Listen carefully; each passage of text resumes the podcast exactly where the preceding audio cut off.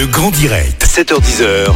Manila Mao. Ben oui, ça fait maintenant plus d'un an hein, que vous êtes en télétravail. Et ben sachez que vous allez pouvoir déduire les frais liés au télétravail. Et oui, et on, en- on en parle ce matin avec François Xavier Combe de la de la de l'entreprise Easy Blue qui est spécialiste hein, des sujets finances. François Xavier, bonjour et bienvenue. Bonjour Amélia. Bon, euh, on doit déclarer nos impôts là, euh, François Xavier, pour euh, l'année 2020. Et euh, beaucoup de personnes, bien sûr, hein, sont en télétravail. Et apparemment, on peut déduire des frais, euh, justement, déduire des impôts, les, frais liés au télétravail. Racontez-nous, comment est-ce qu'on peut faire Alors je vais vous donner toutes les bonnes méthodes très simples pour pouvoir savoir ce qui est le plus intéressant pour vous. Donc en effet, depuis qu'on est en télétravail, il y a deux possibilités. Soit vous êtes salarié, et je vais vous expliquer, et soit vous êtes entrepreneur et vous travaillez chez vous, et je vais vous donner un petit conseil aussi. Donc si vous êtes salarié, en fait, quand on déclare ses revenus, habituellement, de manière automatique, euh, l'administration fiscale fait une déduction forfaitaire de 10% de votre salaire et on considère que c'est des frais professionnels annexes. Vous n'avez pas de justificatif à donner et c'est automatique. Ça, c'est limité à 12 652 euros par an. Donc, vous allez sortir votre calculette pour savoir s'il est plus intéressant pour vous de passer à la déclaration aux frais réels. Qu'est-ce que c'est? En fait, là, vous allez prendre la surface que vous occupez chez vous. Donc, par exemple, euh, si vous avez un appartement de 70 mètres carrés et que vous occupez 10 mètres carrés à titre professionnel, donc en télétravail, vous allez prendre votre calculette et ça va faire 14% de votre surface occupée. Et là, vous allez prendre toutes vos factures, les loyers, l'électricité, la taxe foncière si vous êtes euh, propriétaire, les charges de copropriété, l'assurance habitation, et vous allez appliquer 14% sur chacune de ces factures, vous allez faire l'addition, et vous allez pouvoir déclarer ces frais euh, et les déduire de vos impôts. Donc c'est assez simple, mais il faut quand même faire le petit exercice de la comparaison entre soit la déduction forfaitaire, soit euh, le, ce qu'on appelle les frais réels. Et donc vous, vous devrez cocher les bonnes, les bonnes cases sur votre déclaration pour choisir l'un ou l'autre. Et euh, c'est un petit peu un calcul individuel, que vous soyez célibataire, en couple, divorcé, peu importe.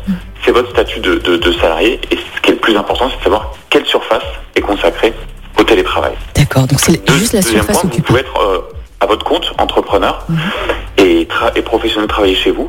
Bah là, vous allez prendre les charges qui sont, qui sont dues à votre travail, vous allez les, les- les déclarer en impôts, en, en charge sur votre boîte. Et puis, euh, un point très important, c'est que ne confondez pas télétravail et, et activité professionnelle. Beaucoup d'entre vous, vous devez vérifier que votre assureur habitation accepte que vous puissiez travailler en tant qu'indépendant chez vous. Et donc ça, c'est un petit conseil du jour. Si vous avez un doute, vous allez sur le site d'Easy Blue, euh, vous, on vous vérifiez, mais il y a beaucoup de- de- d'entrepreneurs qu'on a aujourd'hui qui confondent ça et qui, voilà, c'est un risque pour eux. D'accord. Euh, François Xavier, quand vous parlez de charges et quand vous parlez de factures, est-ce qu'on parle de la même chose? Est-ce qu'on parle des factures de téléphone, d'électricité, de gaz, euh, d'internet également? Bien sûr. Euh, Est-ce qu'il y a les frais de repas également? Parce que beaucoup de personnes travaillent de chez eux, ils déjeunent également. Mais est-ce que ça fait partie aussi des charges, ça? Oui, en fait, euh, là aussi, vous avez, euh, pour, pour y voir très clair, vous avez sur le site de l'URSSAF, vous tapez évaluation des frais engagés par le salarié.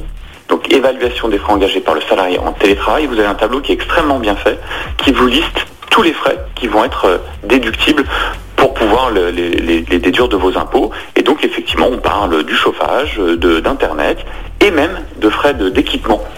Si vous avez eu à vous équiper euh, ou à utiliser du matériel professionnel, euh, euh, personnel pardon, à titre pro, bah, vous allez pouvoir euh, le déduire aussi. Mhm. Donc tout ce qui est mobilier, euh, chaise, même ordinateur, euh, téléphone. Même ordinateur personnel utilisé en télétravail, Ouais. les frais de connexion, effectivement, hein, ça peut être aussi du matériel, je sais pas moi, un, un- un serveur ou, ou du matériel informatique que vous êtes obligé de prendre ou d'utiliser. Mhm. Tout ça, ça va rentrer dans cette enveloppe. Y a-t-il autre chose à déclarer ou à déduire justement de nos impôts?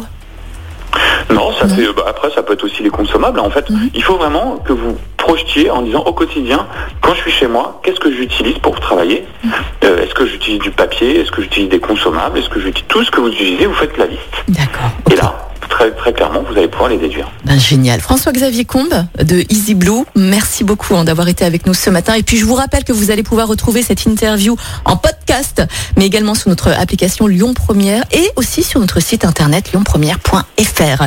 François-Xavier, merci beaucoup en tout cas pour vos, vos bons plans. Grâce à vous, on va payer moins d'impôts. Merci beaucoup. Et puis passez une excellente journée, François-Xavier. Bonne journée à vous bientôt. Merci beaucoup.